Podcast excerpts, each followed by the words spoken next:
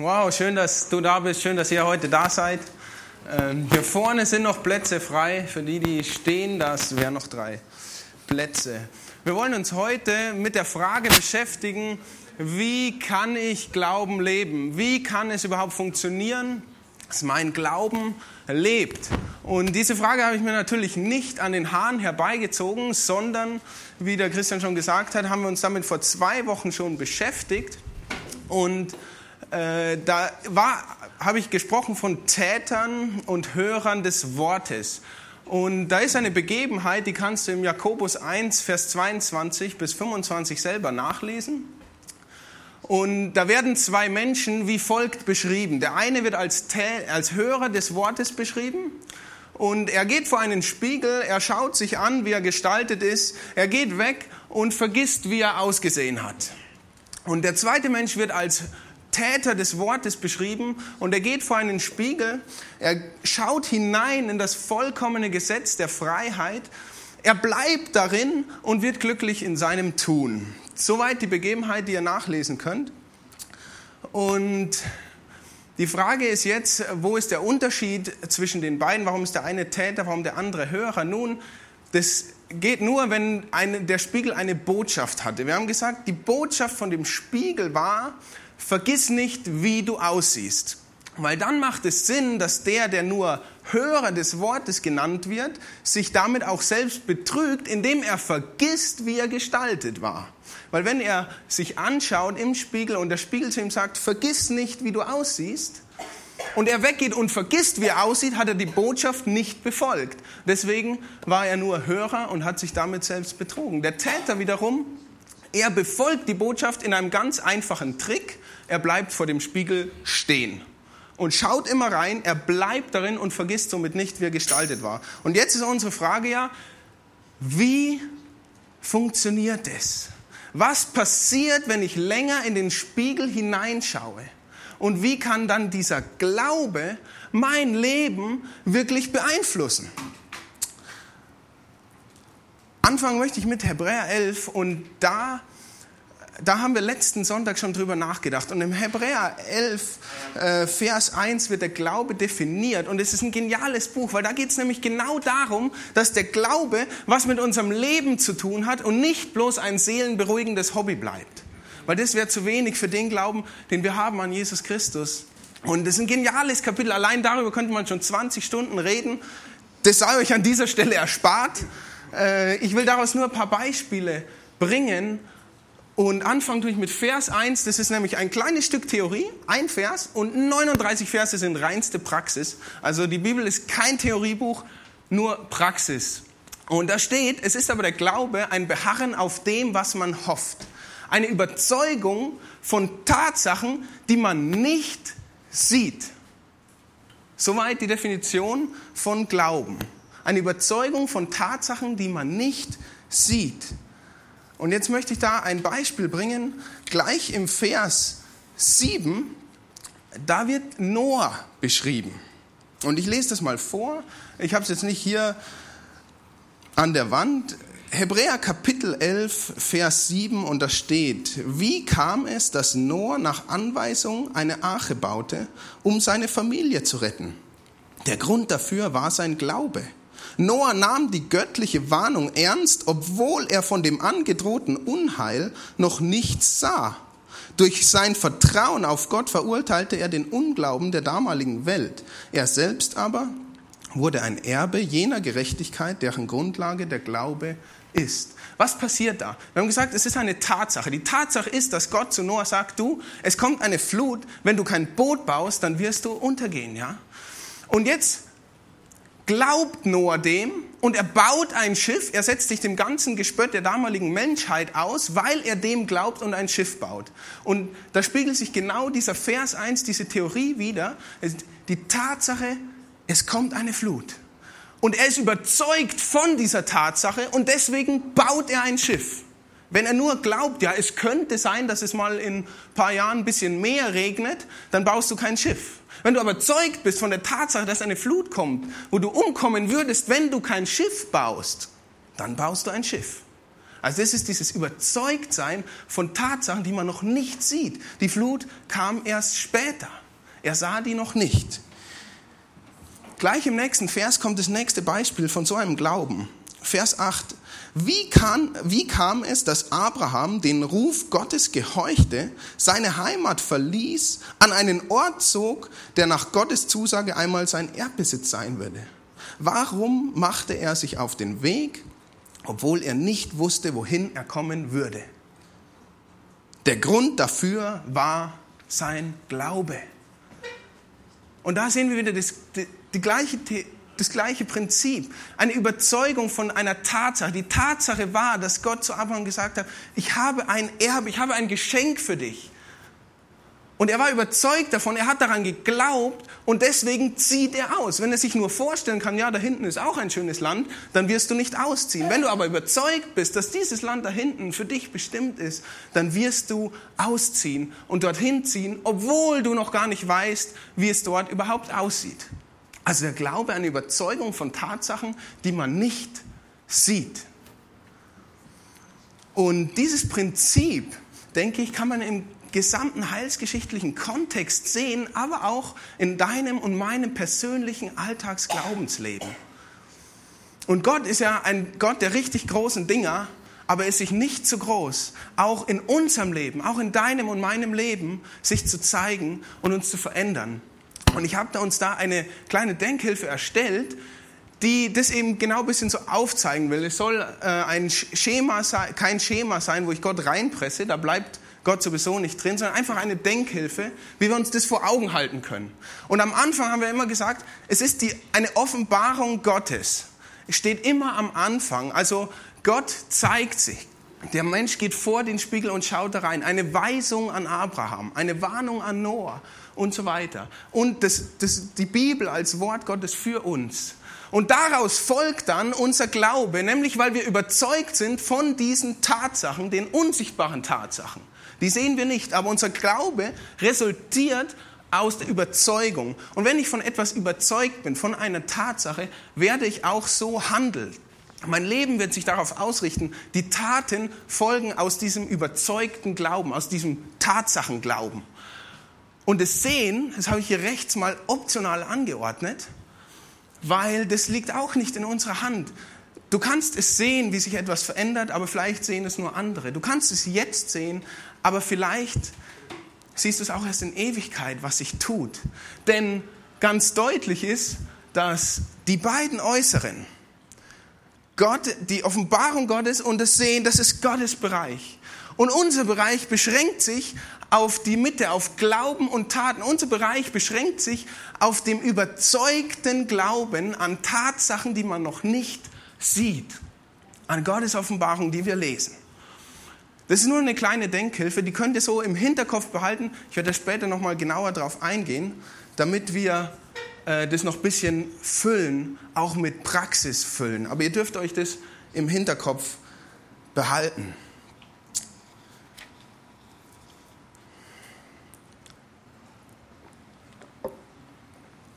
Wer mich ein bisschen besser kennt, äh, oder dafür muss man mich, mich nicht gut kennen, ich studiere Maschinenbau an der Hochschule oben und dann fahre ich immer mit dem Bus hin, mit dem Sechser um 10 vor 8. Wer da schon mal mitgefahren ist, der weiß, dass der Rappell voll ist.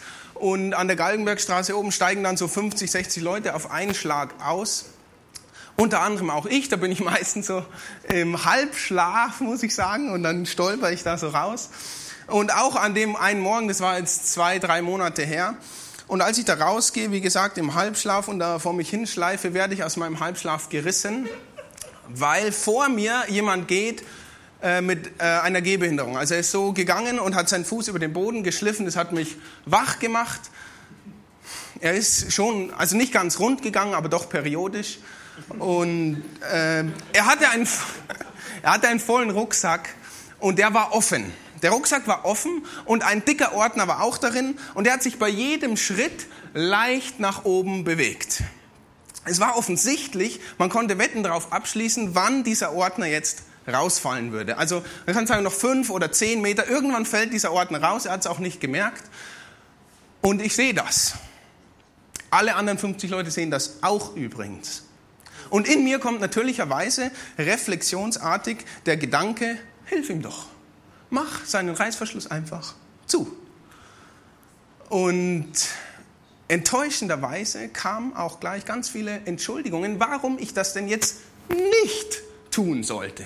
Ich kenne ihn ja gar nicht, 50 andere Leute könnten es doch auch einfach tun. Außerdem schauen die alle zu. Ja, vielleicht weiß der ja, dass sein Rucksack offen ist. Vielleicht äh, will der das ja so oder oder ach, ich bin auch noch so müde und total un, äh, unberechtigte Absagen an diese leise Stimme, hilf ihm doch einfach. Und äh, ich habe mich dann leider für, für diese Absagen entschieden und habe aufgrund dessen meine Schrittfrequenz erhöht, damit ich ihn schnell überhole, damit ich das Problem nicht mehr sehe. Dadurch war der Rucksack dann nicht zu, aber ich war vorbei, aber ich habe die Schritte noch gehört. Bei jedem Humpelschritt, wo er so lang geschleift hat und ich wusste, gleich fällt's raus, gleich fällt's raus. Und ich gehe schneller und ich gehe schneller, damit ich es ja nicht höre, weil dann hätte es ja gut gehen können. Und er ist rausgefallen. Fällt er auf den Boden, der Ordner. Und ich habe mich geschämt und es war wie, wie so eine innere Ohrfeige für mich. Weil ich mir gedacht habe, wie kann das sein? Wie kann es sein, dass ich nicht in der Lage bin, aus reiner Nächstenliebe einen fremden Reißverschluss vor 50 Leuten zuzumachen? Wie könnte ich überhaupt auf die Idee kommen, dass ich Glauben leben könnte, wenn ich nicht einmal so einen kleinen Handgriff auf die Reihe bekomme? Das hat mich sehr traurig gemacht, das hat mich sehr beschämt. Und ich, ich möchte diesen kleinen Moment jetzt auch nicht überbetonen, ja. Aber um es mal in Fußball-Expertensprache auszudrücken, es ist symptomatisch für viele Bereiche meines Lebens. Also oftmals kommen solche Schulranzenmomente vor und ich möchte dir in keinster Weise etwas überstellen, aber vielleicht kennst du solche Schulranzenmomente aus deinem Leben. Vielleicht weißt du, wie es mir damals ging, wo du genau weißt, was zu tun ist, wo du genau weißt, was richtig ist, aber du tust es nicht.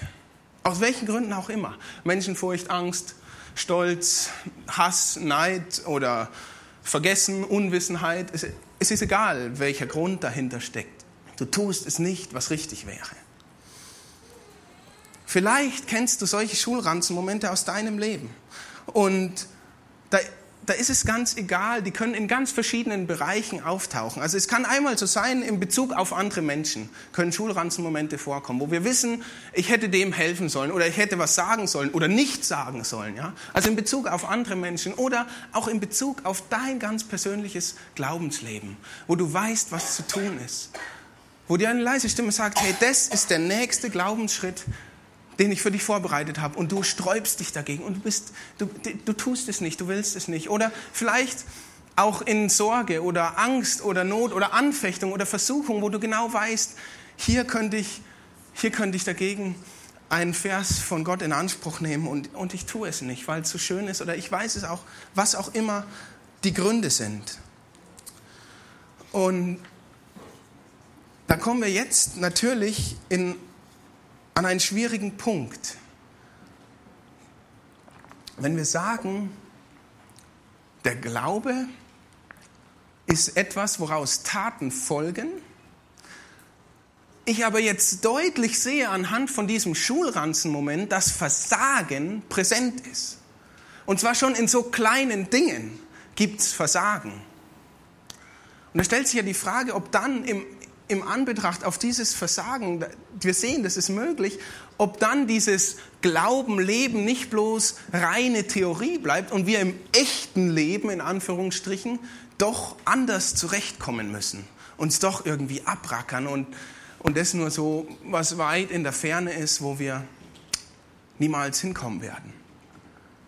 Diese Frage stellt sich mir, aber ich denke, wir sollen nicht daran bleiben, denn eine weitere Frage, die sich erstellt dann, wie kann ich denn jetzt Täter des Wortes bleiben? Wenn ich mein Versagen sehe und ich sehe, lese aber gleichzeitig die Bibel, dann drängt sich mir diese Frage auf. Wie kann ich das tun, was ich glauben soll? Wie, äh, wie kann ich dazu kommen, dass mein Glauben Einfluss auf mein Leben hat? Ja? Wie, wie geht es? Wie kann ich trotz meines Versagens Gott gefallen mit meinem Leben? Und geht das überhaupt? Wie geht es? Und um diese Frage zu beantworten, müssen wir uns, glaube ich, nochmal näher den Spiegel anschauen, wo, wo wir hineinschauen. Also müssen wir uns näher die Offenbarung Gottes anschauen, wo wir hineinschauen, denn darin hängt sich alles auf eigentlich. Wenn die mir nämlich sagen, wenn der Spiegel mir sagt, was ich tun soll, dann muss ich mir genauer anschauen, wie das denn funktionieren soll. Und als allererstes ist natürlich wichtig, dass es das gibt und dass ich der Offenbarung Gottes, also einer Weisung oder auch erstmal der Bibel, die Autorität in meinem Leben gebe, ja, dir will ich glauben. Also wenn, wenn Noah die Weisung von Gott bekommt, dann muss er sagen, ja Gott, du hast recht. Also das muss da sein und wir müssen oder wir wollen darin bleiben. Ja, also wir wollen beständig damit zu tun haben, in Verbindung sein und das ist dann auch schon die einzige Aufgabe, die uns gegeben ist.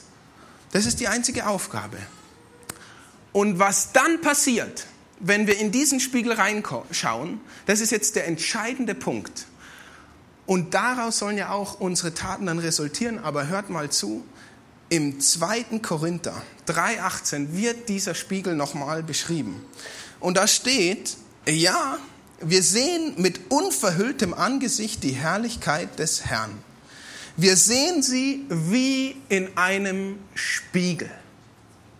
In einem Spiegel sehen wir die unverhüllte Herrlichkeit des Herrn.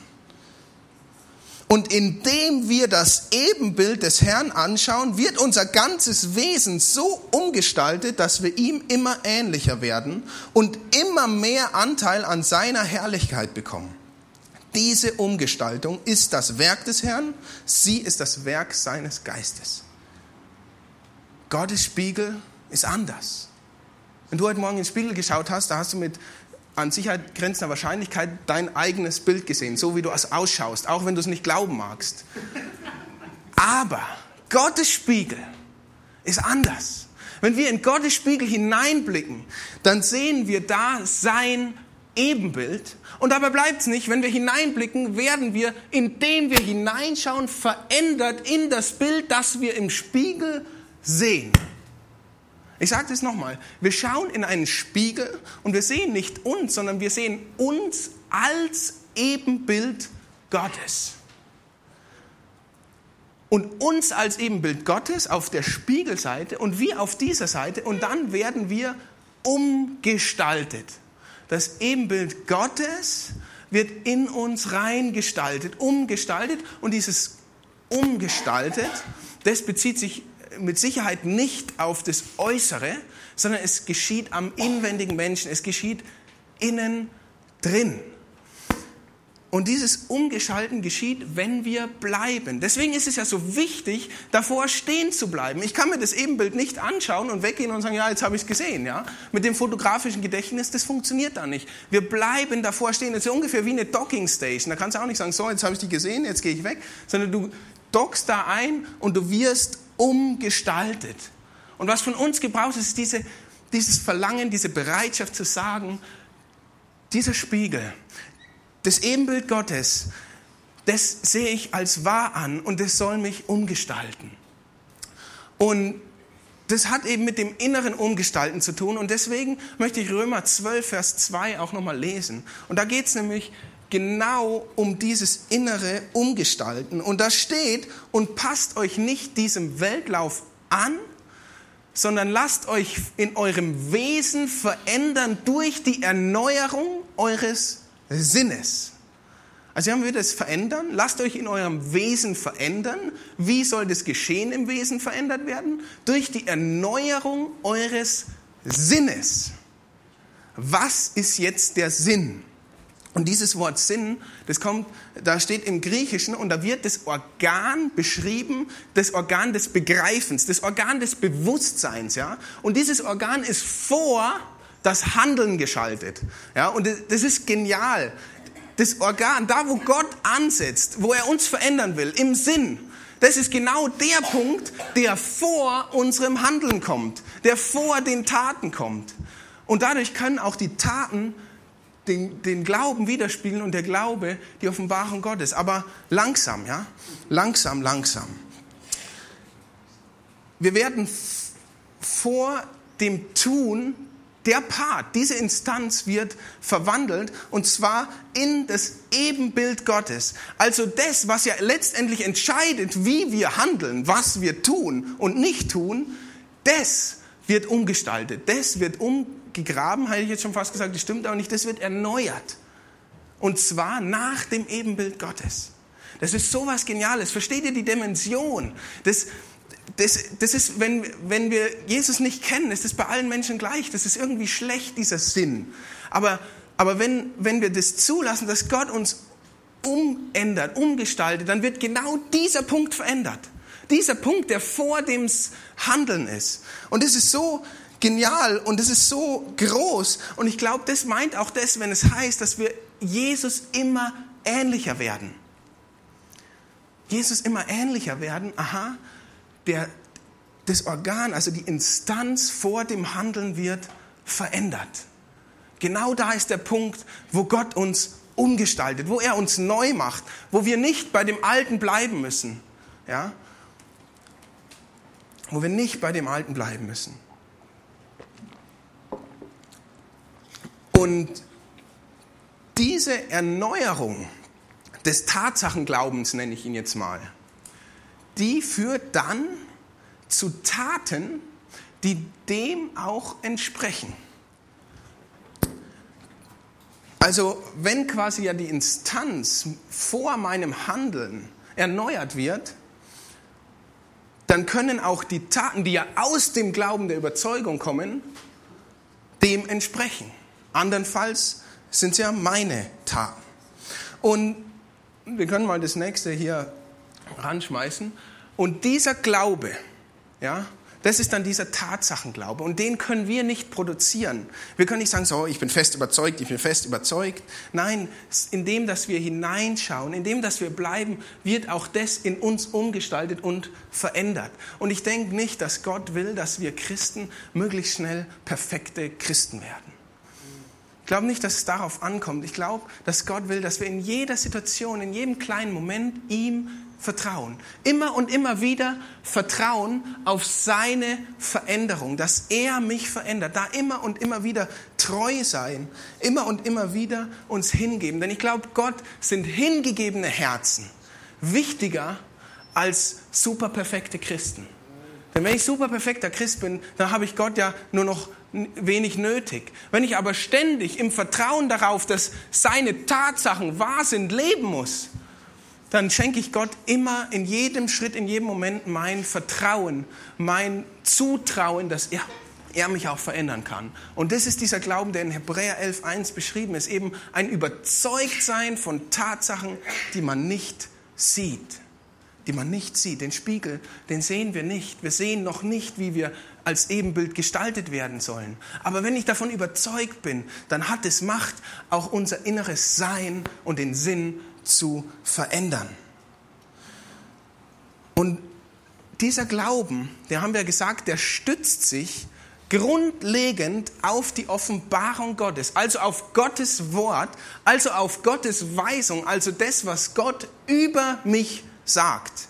Darauf stützt sich der Glauben, der wirklich Leben verändern kann. Und das dürfen wir dann in Anspruch nehmen. Nun, was können wir denn jetzt in Anspruch nehmen? Was können wir in Anspruch nehmen? Ich möchte euch da ein Beispiel vorlesen. Zum Beispiel steht im Johannes 1, Vers 12. All denen jedoch, die ihn aufnahmen und an seinen Namen glaubten, gab er das Recht, Kinder Gottes zu heißen. Das dürfen wir in Anspruch nehmen.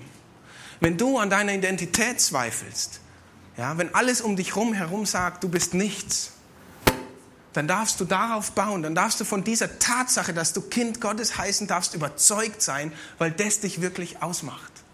Das ist ein, ein Teil, was wir in Anspruch nehmen dürfen. In der Bibel steht so viel, was wir in Anspruch nehmen dürfen. Zum Beispiel 2. Korinther 5, Vers 17. Und da steht, wir wissen, wenn jemand zu Christus gehört, so ist er eine neue Schöpfung. Das Alte ist vergangen, etwas ganz Neues ist entstanden. Ja, wenn wir diese Schulranzenmomente in unserem Leben so oft erleben, wenn wir merken, dass wir nur versagen, wenn wir merken, dass es schwer ist, ja, dann ist all das, was wir sehen, eigentlich genau das Gegenteil von dem, was ihr Gott sagt, dass wir eine neue Schöpfung sind. Und jetzt ist es doch entscheidend, auf was ich meinen Glauben setze. Setze ich den Glauben auf das, was ich sehe, nämlich auf mein Versagen? Oder setze ich den Glauben darauf, dass Gott sagt, du bist ganz neu und das darfst du in Anspruch nehmen. Und dadurch, dass du es in Anspruch nimmst, wirst du auch dahingehend verändert.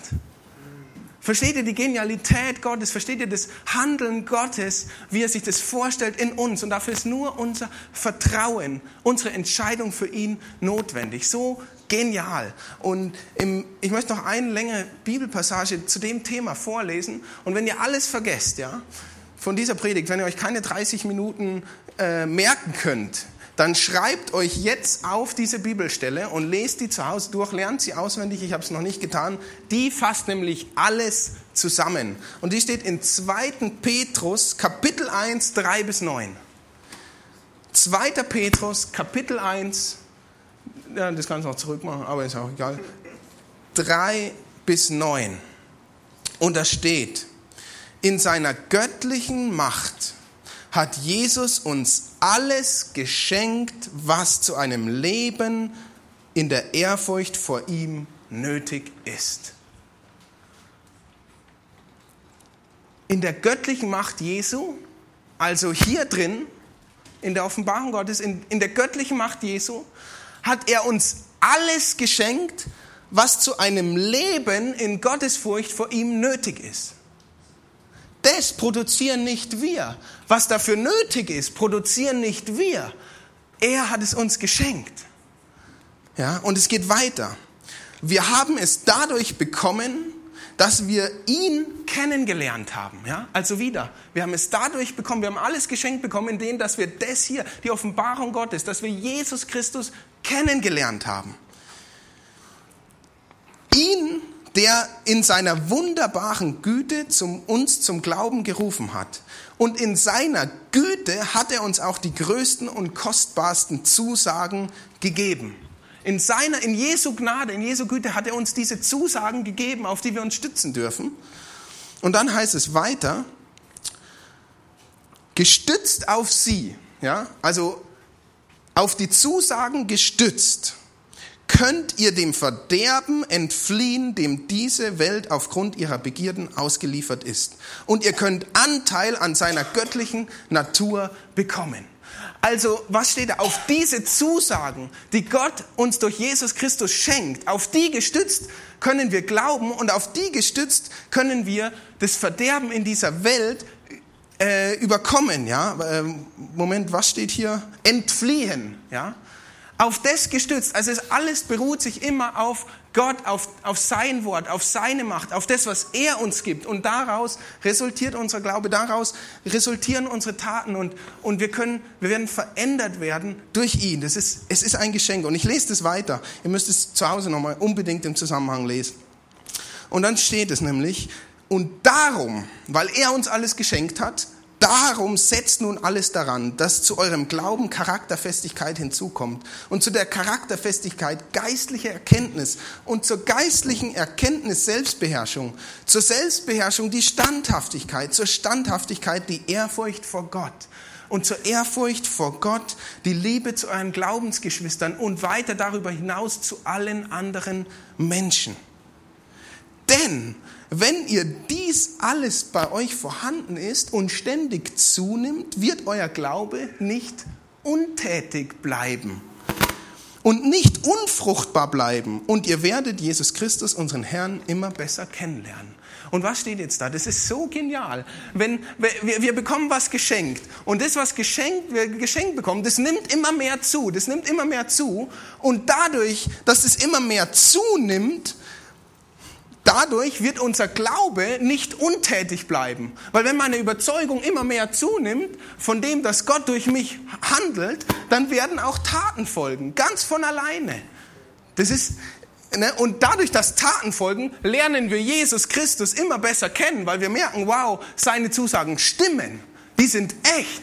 Ja? Und merkt ihr, und dann geht's wieder von hier oben los, dann geht's wieder von vorne los, weil ich weiß, wow, da kann ich mich wirklich drauf verlassen. Dann glaube ich dem noch mehr, dann bin ich noch fester überzeugt von den Tatsachen. Und dann wird der Glaube stärker und dann folgen wieder Taten. Und, und du wirst Jesus besser kennenlernen. Und das Ebenbild Gottes, das wird in dich hinein umgestaltet, indem du bleibst vor dem Spiegel.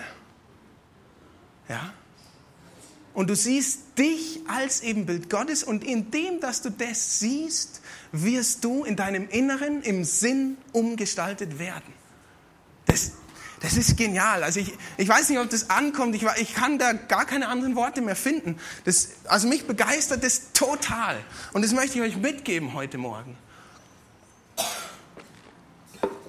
Und dann kommt jetzt noch mein absoluter Lieblingsvers weil der so kurz ist, den kann ich immer auswendig. Hoffentlich mache ich es jetzt nicht falsch. Und übrigens alle Verse, die ich heute gelesen habe, sind meine Lieblingsverse. Und da geht es nämlich jetzt genau um das Leben. Wie, nochmal, ich glaube, es sagt nochmal genau das Gleiche aus, aber nochmal von der anderen Seite. Wie funktioniert es wirklich in meinem Leben? Ja? Und, und der steht in 2. Korinther 5, 7 und da steht, wir wandeln im Glauben und nicht im Schauen. Wir wandeln im Glauben und nicht im Schauen. In der NGÜ ist es so übersetzt, denn unser Leben hier auf Erden ist nicht, äh, ist ein Leben des Glaubens, noch nicht ein Leben des Schauens. Wir wandeln im Glauben, nicht im Schauen. Was sagt uns das? Was hat es jetzt mit dieser ganzen Thematik zu tun. Können wir nochmal auf die äh, Grafik gehen. Wir wandeln im Glauben und nicht im Schauen. Wir wandeln also in dem Glauben, in dem Überzeugtsein von den Tatsachen. Wenn ich jetzt aber Versagen sehe in meinem Leben, dann ist es sichtbar für mich. Gottes Offenbarungen, Gottes Verheißungen, wie ich, wie ich eigentlich bin, ist manchmal oder sehr oft für mich unsichtbar. Wenn ich jetzt aber im Schauen wandle, sehe ich meine Fehler, sehe ich mein Versagen. Wandle ich aber im Glauben, dann sehe ich mich als Ebenbild Gottes. Und das ist der grundlegende Unterschied, wie wir im Alltag Glauben leben können. Und zwar im Glauben zu wandeln. Ich sehe Versagen, aber an das glaube ich nicht. Ich glaube, dass Gott mich im Inneren, in meinem Sinnen verändert. Und genau das ist der Punkt. Wir wandeln im Glauben, nicht im Schauen. Wir wandeln in den Wahrheiten, wir wandeln in dem In-Anspruch nehmen, was Gott uns zusagt. In dem wandeln wir, dem vertrauen wir, dem glauben wir, auch wenn es Versagen gibt, und es gibt's. Aber in dem wandeln wir, daran halten wir uns fest, da, da klammern wir uns dran, darin wandeln wir und nicht im Schauen. Auf dieser Welt sehen wir vieles. Auf dieser Welt sehen wir vieles, was uns nicht gefällt und was auch mal anders sein wird, wenn wir die Bibel lesen. Dass es die ganze Welt umgestaltet wird und kein Leid, das haben wir gesungen. Das sehen wir noch nicht. Aber wir wandeln auch nicht im Schauen, sondern im Glauben. Wir wandeln im Glauben an der festen Überzeugung, dass es kommen wird und dass Gott die Macht darüber hat, das zu ändern. Und dann heißt es im 1. Johannes 5, Vers 4, denn unser Glaube ist der Sieg einer wieder meiner Lieblingsverse und so schön kurz zu merken. Denn unser Glaube ist der Sieg. Wenn ich in dem Glauben wandle, dann habe ich ja den Sieg in meinem Wandeln. Ja? Wenn der Glaube mein Sieg ist, dann kann ich die Taten, eben die schlechten Taten nicht tun. Denn der Glaube, den wir haben, dass Christus in uns wirkt, dass wir erneuert werden in unserem Sinnen, das ist der Sieg in all den einzelnen kleinen Schulranzenmomenten, wo wir drohen zu versagen. Und da dürfen wir sagen, mein Glaube ist der Sieg, der die Welt überwunden hat. Mein Glaube ist der Sieg, der die Welt überwunden hat.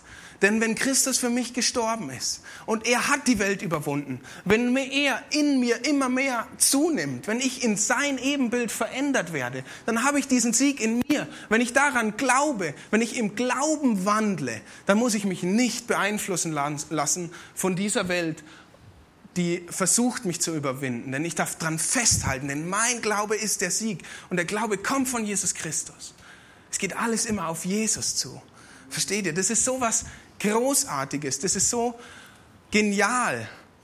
Und wenn du jetzt merkst, wow, ich habe Schulranzenmomente in meinem Leben, wenn du merkst, da ist mir jetzt was gekommen, da, da liegt mir jetzt was am Herzen, dann lade ich dich ein, dass du dir jemanden suchst, den du vertraust. Du kannst später auch zu mir kommen und dass du das direkt vor Gott bringst, dass dir eine Person Wahrheit in dein Leben spricht, diese Überzeugung, diese Offenbarung Gottes. Und dass das wahr werden kann, dass es beginnt, einfach umgestaltet zu werden, dein Leben. Und das wünsche ich dir von ganzem Herzen. Und sei mutig. Und wenn du nachher vielleicht der Einzige bist, der, der, der zu jemand geht und für sich beten lässt, den er gut kennt, dann ist es nicht, weil du der Einzige bist, der einen Schulranzenmoment kennt, sondern ist es vielleicht, dass du der Einzige warst, der den Mut hatte, sich neu auf Gottes Offenbarung, auf seine Verheißungen zu stützen. Und wenn du jetzt sagst, gut, ich habe noch nie das Angebot überhaupt in Anspruch genommen, von dem, was ich hier gerade geredet habe. Wenn du es zum ersten Mal hörst oder jetzt ganz neu begriffen hast, was es bedeutet, Jesus aufzunehmen ins Leben, wenn du merkst, wow, diese, dieses Umgestalten, das soll in mir anfangen, das will ich wirklich haben, ich will Jesus nachfolgen, dann, dann kannst du es ihm einfach sagen. Äh, ich habe ein Gebet mitgebracht, in dem du das tun kannst, Jesus zu sagen, dass du ihm nachfolgen willst und dass dieses Umgestalten in deinem Leben anfangen soll. Und ich werde es einfach beten und wenn du willst, dann darfst du es mitbeten. Und wie gesagt, ich ermutige euch, wenn ihr Schulranzenmomente jetzt vor Augen habt, geht zu jemand, sprecht es an, bringt es ins Licht, damit diese Umgestaltung stattfinden kann in euch. Damit fängt alles an. Und ich bete jetzt dieses Gebet und wenn du willst, dann darfst du es mitbeten und ich wünsche euch von Herzen, dass ihr, dass ihr diese Umgestaltung in eurem Leben erfahrt.